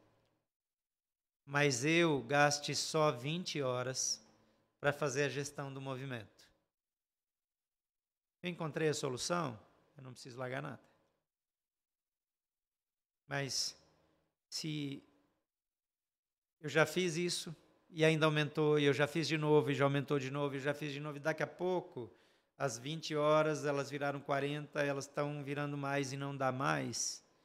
Então, a próxima pergunta é: o meu coração está tão apaixonado pelos ministérios que eu sou responsável que eu não aguento mais ir para o meu trabalho? Fazer as outras coisas está virando um peso? eu estou assim com uma motivação espiritual e não humana. Não é porque eu tenho um chefe ruim. Está tudo bem no trabalho. Eu estou ganhando bem, mas eu prefiro passar uma vida mais difícil financeira e me dedicar a isso aqui, porque eu não aguento mais. Eu não quero sair daqui por nada. Eu começo a ter esse tipo de paixão, aí a oração tem que ficar séria. E aí eu tenho que compartilhar com a minha liderança e Deus vai dar unanimidade de propósito e de percepção. E juntos vocês vão dizer: chegou a hora.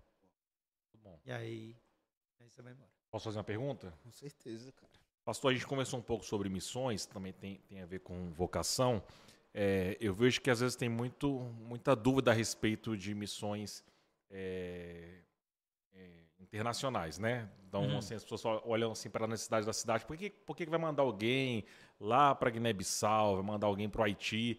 Sendo que a gente tem necessidade aqui no nosso quintal, né? Numa cidade satélite, tem pobreza, tem dificuldade, tem pessoas que não conhecem Jesus. Para que, que vai mandar alguém para um, ser estrangeiro em outro lugar, para poder falar de Jesus e, e etc? Tem algumas coisas envolvidas aqui. Vou começar pelas piores e que são pecado. Normalmente, não sempre. Mas normalmente esse é argumento de quem não faz nem lá nem aqui. Não é que a pessoa ela ela está mesmo achando, ela está pensando a igreja gasta dinheiro no lugar errado. A preocupação não é o que, que é mais estratégico, o que, que Deus mandou, é onde é que a igreja está gastando. É que eles não deviam gastar dinheiro lá. Tem que gastar aqui. Era melhor comprar um ar-condicionado novo é. do que. Geralmente. Mas não sempre. Uhum. Não sempre. É, Então vamos lá, por que, que a gente tem que fazer missões lá e também aqui? Porque Jesus disse: vão por todo o mundo. E por onde vocês forem, façam discípulos. Ele não disse, é, façam só onde vocês estão. Ele disse, vão.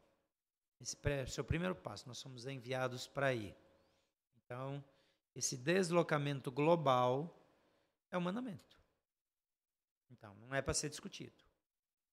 A segunda coisa é que Jesus disse primeiro em Jerusalém, depois em toda a Judéia e Samaria e até os confins da terra. Então, eu nunca apoio enviar alguém para um projeto internacional se ele não está vivendo o reino aqui. Não adianta a pessoa chegar para mim e pedir apoio, nem oração ele ganha. nem a bênção de vai na paz eu dou. Se você quiser, vai. É porque tem gente que tem essa ilusão, né? Assim, aqui não fala de Jesus para ninguém. Aí não, quando chegar lá vai ser um negócio é. sobrenatural é. que eu vou sair falando. Se o camarada não serve na igreja, né? ele, não é, ele não é um voluntário incrível, ele não vai nos projetos do Ruá, ele não serve no Amios, ele não serve no Realizando Sonhos, ele não vai num projeto de evangelismo como vocês vão ter agora no carnaval. Ele não vai em nada. Ou quando vai é assim um evento na vida. Ele não vai para o avanço. Ele não ele não traz ninguém. Ele não alcança pessoas para Jesus. Ele quer fazer o que em outro lugar? Não vai. Turismo. Jesus disse primeiro em Jerusalém. Às vezes o cara tem o sonho de morar fora. Uhum. E ele acha bonito ter um povo crente que vai pagar o salário para ele morar lá. Só que eu lembro as pessoas que quando Jesus manda os, os discípulos para missões, para o projeto de entrar nas vilas, nas cidades, etc., ele diz: não levem ouro, nem prata, nem túnica extra, vai sem nada. Engraçado que daí diminui muito o chamado. Vai sem nada não é. Uhum. Chega, se alguém receber, você entra. Se te der de comer, você come. Quem é que quer ir assim? É bem menos. Uhum. Tem uns malucos que vão. Tem uns doidos da cabeça que estão, estão prontos para ir. Os caras estão, estão com sangue no olho. Mas não é o padrão. Uhum. Mas aí, seguindo uma, uma linha de raciocínio mais claro, aqui, ó. Jesus, ele disse aqui e lá. Então, eu começo aqui mas em todo lugar que os apóstolos foram, que a igreja se espalhou, eles iam fazendo onde eles estavam e eles iam se deslocando. Então, olha primeiro o que o camarada está fazendo. Ou você mesmo olha para aquilo que você está fazendo, onde você está. Você quer mais, mas você não está sendo fiel. Jesus diz: quem é fiel no pouco, sobre o muito será colocado. Se você não é fiel onde Deus te colocou agora, não espere que Ele te mande para outro lugar, porque não vai mandar. Uhum. Ele pode até ter colocado um sonho no seu coração, mas você não é fiel aqui, você não vai ser lá.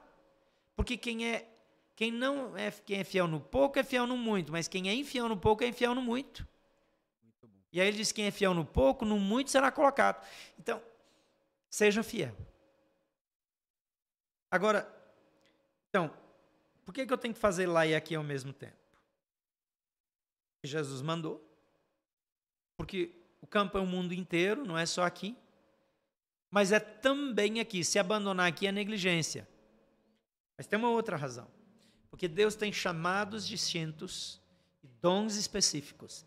algumas pessoas, Deus dá uma paixão por missões locais. E, e, a pessoa ela vai viver essa paixão. Então eu preciso ter espaço para a obra do ministério no lugar que eu estou, onde eu sou sal e luz, onde a igreja está. E algumas pessoas têm a paixão pelo local. Algumas pessoas Deus vai separar para outros lugares. Então é aqui e lá. Nós não somos iguais. Então, se você tem uma preocupação com o local, você não tem o direito de querer que o outro lugar não receba porque você não tem essa paixão. Você não tem porque Deus deu para outro.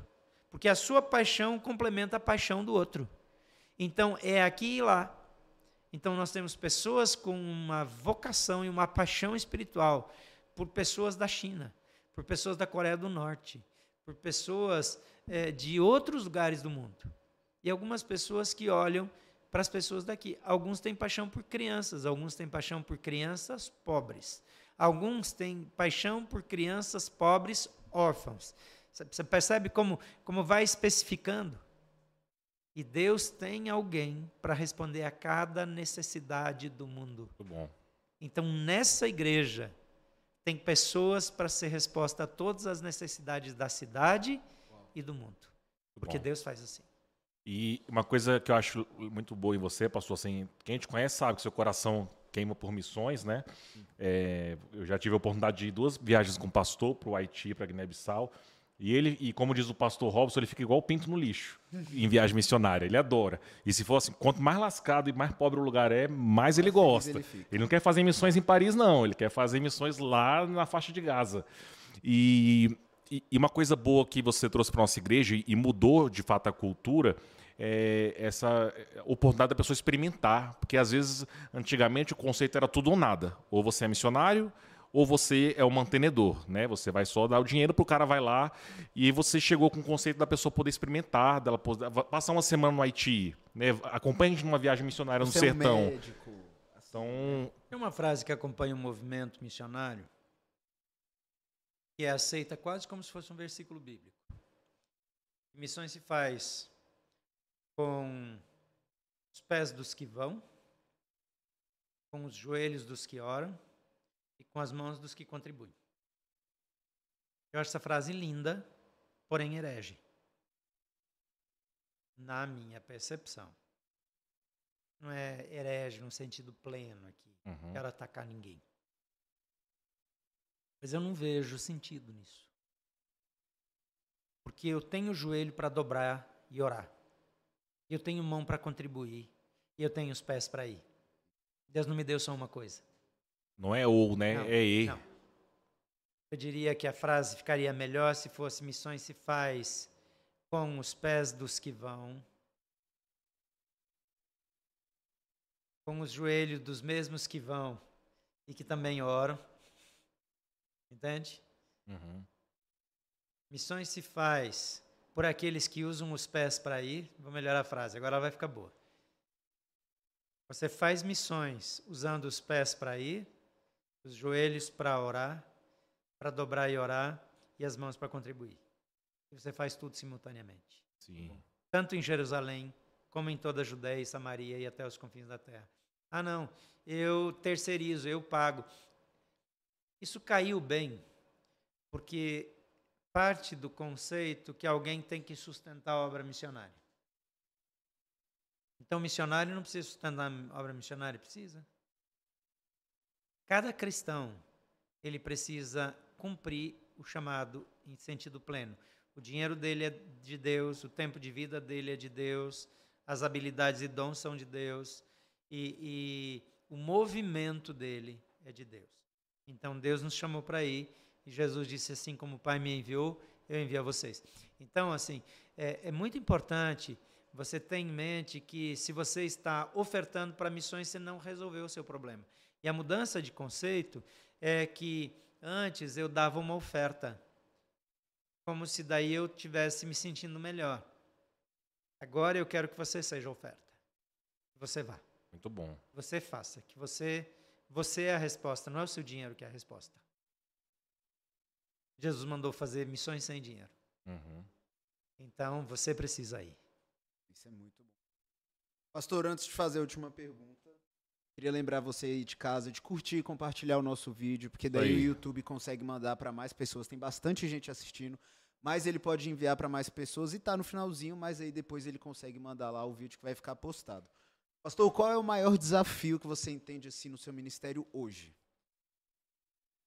É, eu acho que o maior desafio é identificar e capacitar, qualificar pessoas para viverem o reino de Deus intensamente. Nós vivemos num tempo em que nós temos distração demais. Ah, a gente tem medo de perseguição. Eu vejo uma igreja agora começando a ter medo de perseguição mas é uma igreja que está precisando de um pouco de perseguição, um pouco de crise, A gente fala de crise econômica, mas a gente vive bem demais. Então, a gente tem medo de não viver tão bem. Os discípulos da igreja primitiva eles estavam prontos para dar vida pelo reino. Uhum. Então, o verdadeiro discipulado é ensinar as pessoas a guardarem todas as coisas que Jesus ensinou. Não é algumas das coisas que ele ensinou. São todas as coisas. Então, quando eu olho para aquilo que Jesus me mandou fazer, é completamente diferente de eu olhar para aquilo que eu gostaria de fazer numa vida ideal. Eu gostaria de ir para o Tahiti, mas eu vou para o Haiti. Uhum. Entende? É, é, eu acho que tem praias lindíssimas na África do Sul, mas eu nunca tive tempo de visitar nenhuma delas. Porque tem lugares no continente onde falta o amor de Jesus. E não é errado você descansar, você tirar férias. Deus descansou. Deus olhou para a criação. Ele se alegrou com as coisas que ele criou. Uhum. Não só com o homem, com as belezas, com o mar, com tudo. Mas a prioridade não pode ser invertida. Então, o maior desafio é levar a igreja a ser igreja. Muito bom. Porque às vezes a gente pensa que a igreja ela só tem que construir, ela tem que ficar confortável. As pessoas gostam de investir quando é para o conforto. Mas quando eu entendo que é o reino de Deus que está sendo implantado, até tem uma hora que você precisa construir, tem uma hora que você precisa fazer. Mas se um dia cair, se um dia governos tomarem todos os prédios, a igreja não desaparece. Porque a igreja não tem nada a ver com prédio, com conforto. Então, o maior desafio é viver o reino na sua plenitude. Então, como pastor, meu desafio é inspirar e mobilizar as pessoas para que elas, de fato, vivam como verdadeiros discípulos e não parcialmente. Porque Jesus disse: se alguém quer vir após mim, negue-se a si mesmo, tome cada dia a sua cruz e siga-me. É um chamado para a morte. Uhum. Morrer para mim mesmo. Morrer para aquilo que eu quero. Essa não é uma proposta atraente. Essa não é uma proposta que enche igreja. Não é uma proposta que faz com que o pastor bombe nas redes sociais. Mas essa é a proposta do reino. É isso que Jesus chamou a gente para viver. Muito bom. Tem, tem pergunta aí dos nossos Tem, tem pergunta. ouvintes? Mas antes das perguntas, eu queria que o pastor assinasse o nosso quadro. Não sei se você sabe ali. A gente tem um quadro onde todos os nossos convidados vão assinar. Hum. Então, enquanto a gente separa as perguntas aqui, pastor, faz as honras aqui, ó. Colocar a sua assinatura que vale milhões. Ah, Só não pode assinar no meio, pastor, porque vai vir um adesivo bonito, vai assim, um adesivo moderno. bonito com a nossa logo, que a Então- nossa equipe de comunicação tá produzindo pra gente. Enquanto o pastor Gilberto está ali assinando o quadro, eu quero lembrar você aí que nosso podcast ele acontece toda terça-feira, a cada 15 dias, né? Olha Jair? que maravilha. Então, semana que vem a gente não tem podcast, mas na outra terça, dia 28, a gente tem com um convidado muito especial, que eu não vou falar que é surpresa. Eita. Você segue lá as nossas redes sociais, Igreja B Capital, e fica sabendo de tudo do nosso próximo episódio. É surpresa até pra mim, eu nem, nem, nem sei. Pois é. Vamos lá para as perguntas. Jairo, pega aí o nosso grupo das perguntas. Ihu! Vamos ver aqui o que, que o pessoal tá mandando.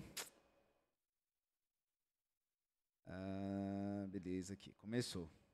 Essa daqui eu vou deixar pro final. Tá seletivo, né? Ó, pastor, essa daqui. Paulo Moura, um dos nossos coordenadores de PG lá do campus EPNB, mandou assim: Como foi a questão da igreja global? Como que começou ela para o pastor Gilberto? Como que você enfrentou essa questão de se transformar numa igreja global? A igreja, no meu entendimento, ela precisa ser local e global ao mesmo tempo, assim como Jesus disse, primeiro em Jerusalém, depois Judéia, Samaria e até os confins da terra. Então, para mim, essa questão de ser uma igreja local está na essência da ordem, está na essência da grande comissão. Então, não é uma opção. É, só que, às vezes, a gente pensa localmente. Nós temos que pensar globalmente e começar agindo localmente. Uhum. Então a gente faz aqui, mas a gente já pensa globalmente. Muito bom. E, e, finalmente nós já chegamos em quatro diferentes continentes com ações diferentes da nossa igreja. E, e quando a gente começou a falar em termos de igreja global, As pessoas não entendiam muito bem, porque achavam que era um, um pensamento megalomaníaco. Muito a distante, gente vai né? ter uma igreja com nosso nome é, é, é, em cada grande cidade do mundo. Isso depende muito do chamado que Deus tem para cada igreja. Nós temos ações em países que nós nunca vamos poder compartilhar. Tem algumas coisas que a gente faz que eu não posso compartilhar nem com a própria igreja, porque a gente está nas redes sociais e isso pode expor pessoas. Então, algumas coisas, elas têm a ver primeiro com a mentalidade. É, a mudança é na mente. Então, para mim, o- o- a grande comissão é a grande indicação de que nós temos que ser globais. E nós trabalhamos para um Deus que é global. Deus não pensa só num lugar, Ele não ama só um povo. É, a gente cantava Deus, é, sara essa nação, aí um dia Deus olhou para essa nação e por ela se apaixonou e tal. Tudo bem, é bonito. Mas Deus não ama mais um país do que outro. Ele não ama menos a Venezuela que está na miséria. Deus não é brasileiro, não? É, pois é. Ele é também brasileiro. Então, quando a gente olha, Deus não ama mais o cara que mora na mansão do que o cara que mora na favela. Ele é o pai dos órfãos. Ele é o protetor das viúvas. Então, a- o pensamento global não tem a ver com a globalização das empresas. Tem a ver com a grande comissão, que é global. Então, acho que isso é o que mais importa. Muito bom. Ó, o João Lavi mandou aqui no chat pra gente. Como buscar ouvir a voz do Espírito Santo e não ter dúvida? Como discernir o que é humano e o que, o, o que que é de Deus falando? Boa É, pergunta. primeiro a gente tem que começar desenvolvendo intimidade. Primeiro que você tem que conhecer a Bíblia. Muito Porque bom. às vezes você quer uma resposta de Deus que já está na Bíblia. Quando Deus já se pronunciou sobre um assunto, eu não preciso orar, Senhor, eu posso matar o Jairo porque todo sábado ele fala um negócio e me cutuca? Não, não pode. Uhum. Não preciso perguntar. Por favor. Não precisa. Eu não preciso orar se eu posso cometer adultério. Como é que um cristão pode viver um relacionamento impuro dizendo Deus me deu, meu marido era muito ruim, agora ele me deu. Gente, a pessoa não lê a Bíblia. Então tem algumas coisas que um espírito do maligno pode enganar, o nosso próprio espírito pode nos enganar, o nosso coração pode nos enganar, mas não tem nada a ver. E daí eu quero atribuir isso a Deus. Agora, se eu leio a Bíblia, eu preciso praticar o ouvir. Às vezes o nosso devocional, ele, ele é assim, eu leio a Bíblia, às vezes eu coloco uma música e às vezes até canto, quem toca violão, um instrumento, às vezes toca e, e até chora ali cantando e tal, e se emociona e, e, e é bacana. Deus gosta disso. Aí eu tenho uma lista de pedidos de oração. Às vezes são dos outros. Né? Eu tenho um caderno de oração que eu anoto os pedidos que as pessoas me fazem. Porque senão eu não vou orar. Uhum. Se eu não anotar, eu oro na hora e provavelmente nunca mais. Então eu anoto. E quando eu anoto, eu pego meu bloco de anotações, então dão os pedidos. Então eu leio a Bíblia, eu adoro a Deus, eu medito na palavra, eu oro. Daí eu acho que acabou o meu devocional. E daí eu vou embora. Mas eu não fiquei para ouvir. É isso. Aí, aí o pai cutuca o filho assim e fala: Filho, você quer ver? Quando chegar a nossa hora de falar, ele vai embora? Porque estão nos ouvindo. Mas ele quer falar conosco.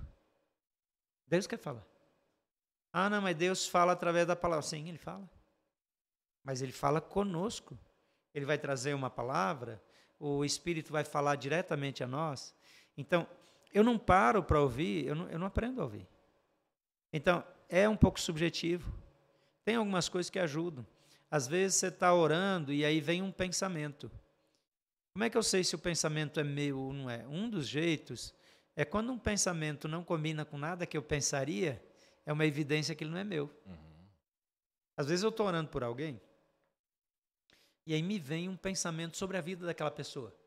Eu estou orando com a pessoa. Eu não estou aqui bisbilhotando, eu não estou aqui eh, eh, imaginando como será que o Jairo cuida do bebê dele? Será que ele não está deixando a Jordana cuidar sozinha? Não. Ou então, como é que o Pedro tá? Será que o Pedro é, é, Cuidado, tá pastor. namorando? Será que o Comportando. Pedro está escondendo As aranas alguma coisa? irmãzinhas. Cuidado, É, pastor. Será que então, a- às vezes eu estou aqui fazendo conjecturas da minha mente, na minha tolice. Mas eu estou orando com Pedro, eu estou orando com alguém. E vem um, um pensamento do nada. E eu oro aquilo. Ou às vezes eu paro e pergunto: Você está passando por isso, isso, isso? E a pessoa desmancha no choro. Ela não precisa nem responder. De onde que veio? Como é que eu poderia saber? Então, à medida que eu dou ouvidos a essas impressões do Espírito, eu começo a ter convicção quando é. Chega uma hora que eu que vem um negócio e eu digo, não, isso aqui, isso aqui não é. Uns pensamentos assim. Você está lá namorando e você vê um pensamento assim, aquele pensamento, você já sabe que não veio de Deus. É. É. Você já sabe. Agora,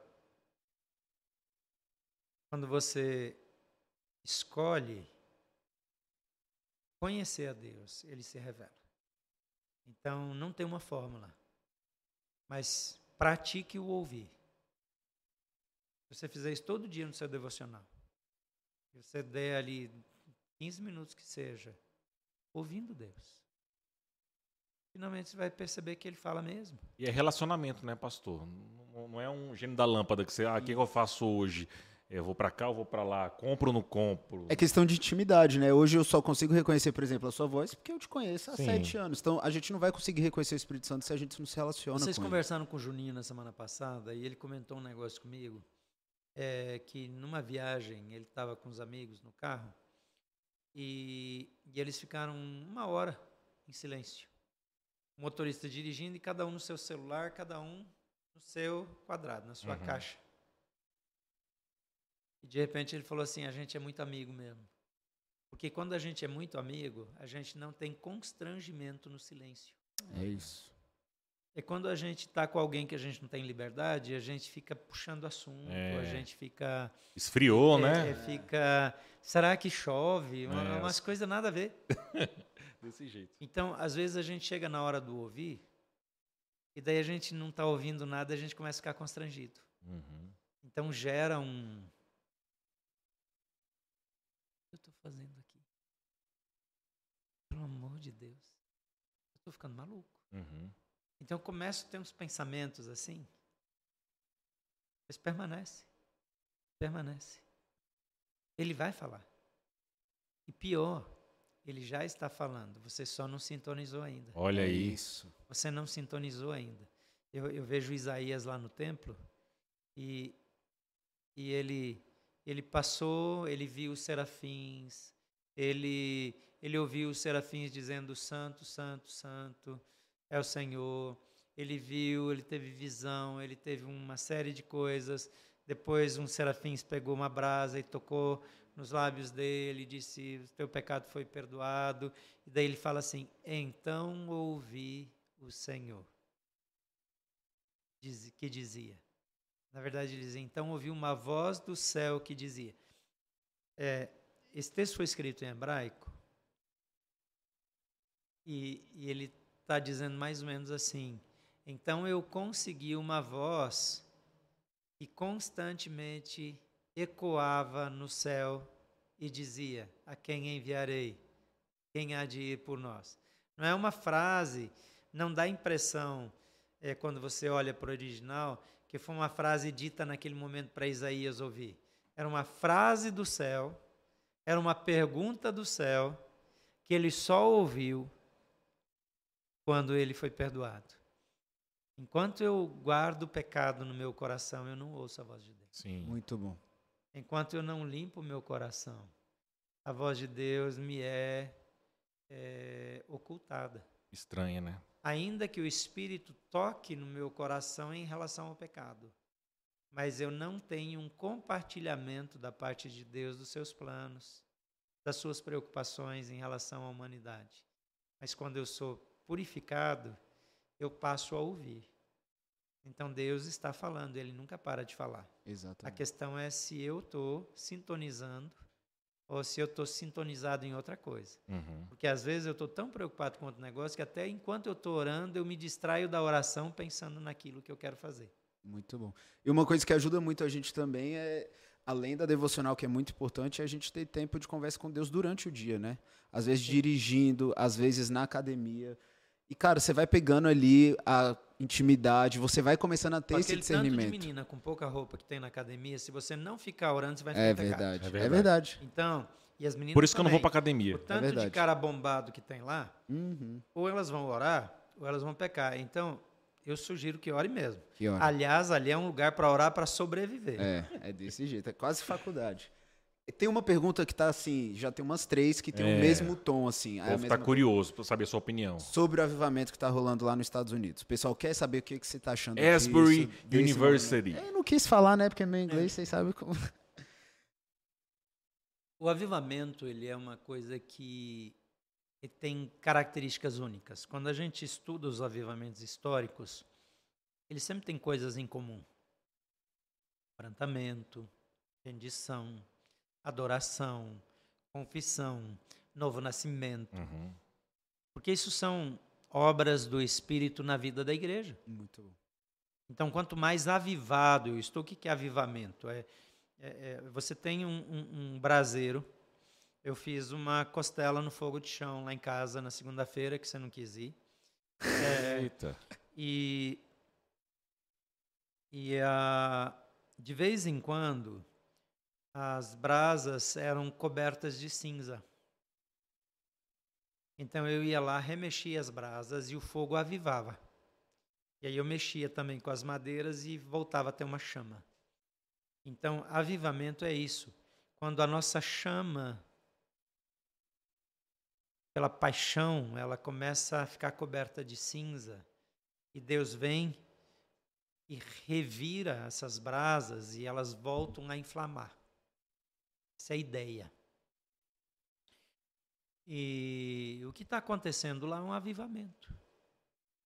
E o avivamento ele não é planejado, ele é desejado. Alguém desejou, alguém orou, alguém buscou. Mas por que lá? E eu acho isso lindo, porque hoje a universidade ela se tornou no mundo inteiro anti-Deus, Uhum. com poucas exceções. A universidade se tornou um centro ideológico de uma espécie de lavagem cerebral, de desconstrução de todos os valores significativos, de tudo que é moral, de tudo que tem valor eterno. A universidade, a rigor, tenta desconstruir. Nosso papel como igreja e como família é preparar os nossos jovens para que eles tenham valores firmes. Mas muitos esfriam na universidade porque os valores não são sólidos, eles não estão avivados. Então, quando vem ah, os argumentos, os professores incríveis, os gênios que dão aula nas universidades, com ideias completamente discrepantes em relação a Deus, a valores, a, a tudo que a Bíblia preza e que consideram a Bíblia como um- uma, uma coisa obsoleta, radical, é, é, extremista, de gente que pensa pequeno, as pessoas costumam mudar sua cosmovisão. Então, hoje, um dos ícones do movimento anti-Deus é a universidade, dadas as devidas proporções. Que ninguém se ofenda. Aí Deus vai ele cria um, um avivamento na universidade. Que Deus está dizendo assim: eu não estou nem aí. Who cares? Vocês acham que vocês vão fazer um negócio? Eu vou gerar um avivamento no campus. E vou esfregar na cara dos egípcios pragas que representam os deuses dos Uhum, egípcios. Muito bom. Para que esses deuses sejam humilhados. Um avivamento na universidade humilha o humanismo, o racionalismo, o hedonismo, a- a- o paganismo, a permissividade, a, a libertinagem, a depravação. O avivamento num centro universitário é um soco na cara do diabo. Porque ele pensa que ele tem os jovens, mas os jovens são a fonte do grande avivamento, o último avivamento da história. Antes de Jesus voltar, ele nasce e ele vai se espalhar pelo mundo entre jovens e adolescentes. Muito bom. Amém. Então, isso vem sendo anunciado, isso vem, o Espírito vem revelando isso. Então, é, esse movimento, ele é uma chama entre várias que estão aparecendo. E nós vamos ver e nós começamos a ver uma chama acesa aqui na capital na Sim, semana passada. E, e nós vamos ver essa chama virando uma grande fogueira. E nós vamos olhar para outros lugares. Então, eh, um dos pastores me mandou uma mensagem, falou: Vamos lá, pastor. Eu falei: Bora. Ele falou: É sério? E já foi contar a passagem. Ele falou: Se for amanhã é tanto. Eu falei: Não, a gente vai depois do Alto de Páscoa. Ele falou assim: Mas vai durar? Eu não dei essa resposta, mas a minha resposta queria dizer: Se é avivamento, vai durar. Aí. Muito bom. Se é avivamento, dura. Porque avivamento não vem de homens. Não é um culto que não acabou e o povo empolgou. Uhum. Ele vai gerar frutos, ele vai Transformação se de vida. espalhar pelo mundo. Agora, eu até posso ir lá e talvez eu vá mesmo, mas eu não vou lá buscar um fogo. O Espírito está aqui. É isso. Uhum. O Espírito está em mim. Então, tem pessoas já se dedicando a criticar. Porque é óbvio. Porque quando troca governo, o novo governo, em vez de trabalhar, ele critica o que saiu. E ele tenta criar uma narrativa porque saiu. Ah, isso é privilégio desse governo. Não, essa é a prática dos governos. Sim. Esse é o padrão. Esse é o padrão global. Ah, agora esse governo só fala mal do outro. Sim, o outro também falava mal do outro, o anterior falava mal do outro, e só não fala mal quando é do mesmo partido. E mesmo assim, se der ruim, fala mal de quem passou. Então, esse é o padrão. Então, tem evangélico, que eu não posso chamar de cristão, mas que ele se alia sem saber com o diabo para criticar tudo que é de Deus. Então, eu peço misericórdia e às vezes eu oro também para que eles tenham a benção de ter a língua grudada na boca para não conseguir falar mais, porque daí abençoa os outros também. Muito bom. Agora, ah, eu já vi gente se prestando a escrever crítica. Existe algo de Deus ali. Sim. Eu passei algumas horas olhando aquele movimento. Aquilo ali é o Espírito. É o Espírito agindo. E eu não acredito que aquilo simplesmente vai passar. Eu acredito que isso vai gerar e vai incendiar outros. Já tem aí é, muita gente postando, faz também aqui no Brasil. Deus está fazendo no Brasil. Amém. O mundo inteiro olha para o Brasil, por aquilo que Deus está fazendo nas igrejas. O crescimento das igrejas aqui é um negócio impressionante. Nós saímos de uma pandemia é, onde uma grande parte da nossa igreja não voltou. Nesse último domingo, nós não tínhamos lugar para as pessoas Glória chegarem a nas igrejas, nos Bom. nossos campi. E por quê? Porque o que, que, que nós fizemos diferente? Nada, o Espírito está fazendo. Uhum. O Espírito está agindo. Então, há um mover do Espírito acontecendo. E eu dou graças a Deus porque eu vi ele agindo aqui antes até de eu saber. E quando a gente saiu daqui, naquele fogo todo, eu começo a receber de todo mundo os negócios que estão acontecendo lá. Eu falo, Jesus é bom demais. O Espírito está realmente incendiando. Sim. E, e tinha que ser no contexto da universidade. Tinha que ser. É. Porque em qualquer outro lugar, não tem nenhum lugar de resistência e de doutrinação contrária mais forte. Isso é Deus dizendo para mim, para você, eu estou no controle, o meu reino é, é, não pode ser movido. O que eu planejo acontece. Ninguém silencia a igreja, ninguém silencia o reino. Então, eu estou duplamente encorajado com aquilo que nós estamos vivendo. E nós estamos vivendo o avivamento. Nós entramos numa nova estação. Sim. Mas eu ver aquilo acontecendo, eu já estou profetizando que vai acontecer na UNB. Amém. Porque a UNB é tudo de bom e tudo de ruim. Mas a UNB, com jovens cristãos vivendo um avivamento ali, talvez jovens dessa igreja, começando a viver de verdade, assumir o seu papel como cristãos, e daqui a pouco aqueles professores mais é, é, contagiantes, contundentes, ateus, se ajoelhando lá no movimento e chorando e sendo quebrantados, transformados por Deus. Quem é que segura? Uhum. Muito bom. Ninguém segura a obra de Deus. Então, o melhor ainda está por vir. É isso. E nós vamos ter notícias não só de lá. Eu creio que primeiro isso vai começar a pipocar nas outras universidades. E muitas universidades americanas têm capelas. No Brasil isso não é uma, não é uma prática. Eles precisam ficar arrumando sala, indo atrás uhum. e tal. Mas nos Estados Unidos é muito comum ter capela nas universidades porque a grande maioria das universidades foi aberta por igrejas. Uhum. Inclusive Harvard. Então, quando, quando eles fizeram a universidade, tinha uma igreja. E a igreja abriu uma universidade, e a universidade cresceu e de repente se tornou grande, e a igreja até morreu e virou uma universidade pagã, uma universidade que não crê em Deus e até trabalha contra. Mas eu tenho orado para ter um avivamento em Harvard. Amém. Porque Harvard teve um começo tão cristão e hoje é uma oposição tão forte ao cristianismo em muitos aspectos. E, e aí eu falo, tem que acontecer lá, tem que acontecer na Columbia, na Yale, tem que acontecer na Oxford, da Oxford. Eu fico orando pela Oxford. Porque a Oxford é, é, é totalmente anti-Deus hoje. Mas eu creio que vai haver um avivamento no meio da juventude. E, e, não é no templo uhum. que a uhum. coisa tem que acontecer. Tem que acontecer lá, é tem que ser raiz. Então eu estou muito empolgado. E assim, se você que está em universidade ainda, você pode, eu tenho convicção, aqui em Brasília eu conheço pelo menos umas quatro que tem já no intervalo da universidade tempo de oração. Você pode se juntar a esse povo.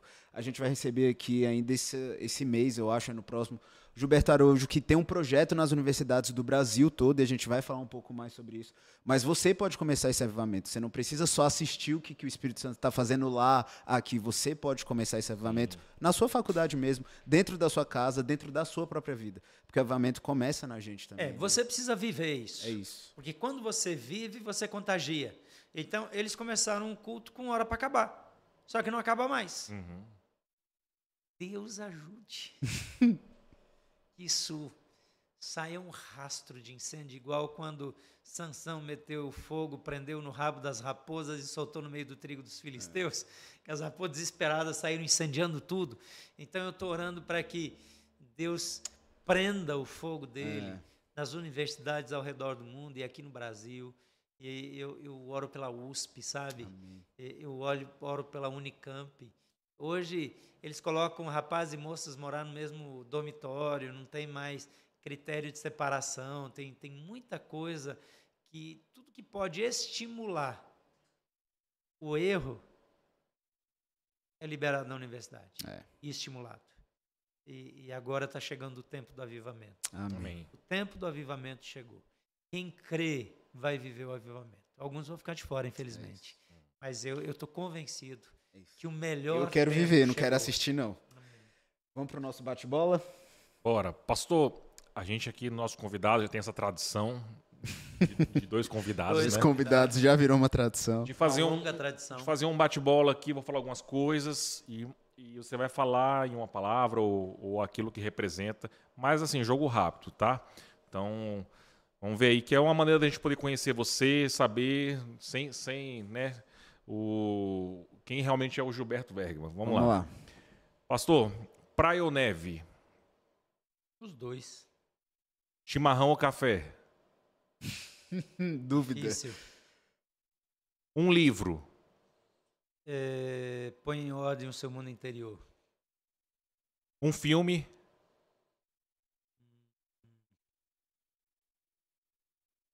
Eu passo. Melhor carne para churrasco.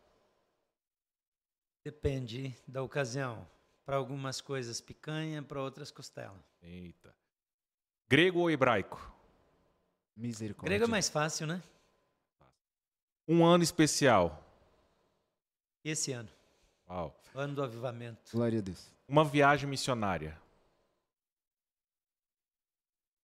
Uh, minha primeira viagem para Guiné-Bissau. Páscoa ou Natal? Páscoa. Família. Família é tudo de bom. É... Família, para mim, é o lugar da autenticidade, da aceitação, mesmo quando não merece ser aceito. Sabe, o único lugar que, ainda que eu esteja errado, se eu precisar, eu tenho apoio. Por isso que a igreja tem que ser uma família também. Amém. Jesus. Senhor, Salvador, amigo, é a razão de tudo para mim. Uma igreja. Igreja Batista Capital. Ah, esperto. Muito bom. muito bom, Pastor, o que, que você falaria para o Gilberto de 16 anos?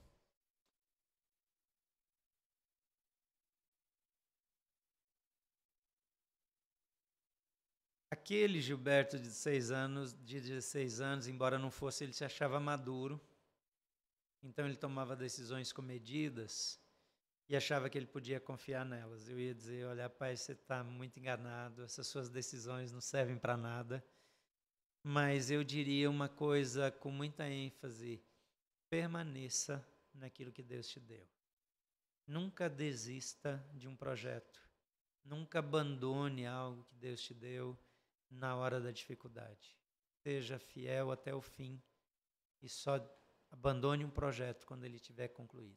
Muito bom, muito bom. Pastor, muito obrigado por esse tempo aqui Obrigado de mesa. vocês. A gente tem um presente, demais. né, que a gente dá para todos os nossos convidados. Todos os convidados receberam um presente. Aqui, ó, um quadro da nossa igreja que se você quiser, você também pode adquirir um desse em todas as nossas celebrações aos Aí. domingos na nossa lojinha. Muito você bom, pode comprar obrigado. um desse. Quero te lembrar também da nossa viagem para Israel. A gente já está com quase o grupo fechado ali, então você Eita. tem que ir lá no Instagram da nossa igreja, preencher o formulário, ver todas as informações e decidir se você quer ir viajar com a gente em novembro para Israel. Pastor, muito obrigado por esse tempo. Obrigado a vocês. Foi muito bom, conversa Uma muito boa. Estar com vocês.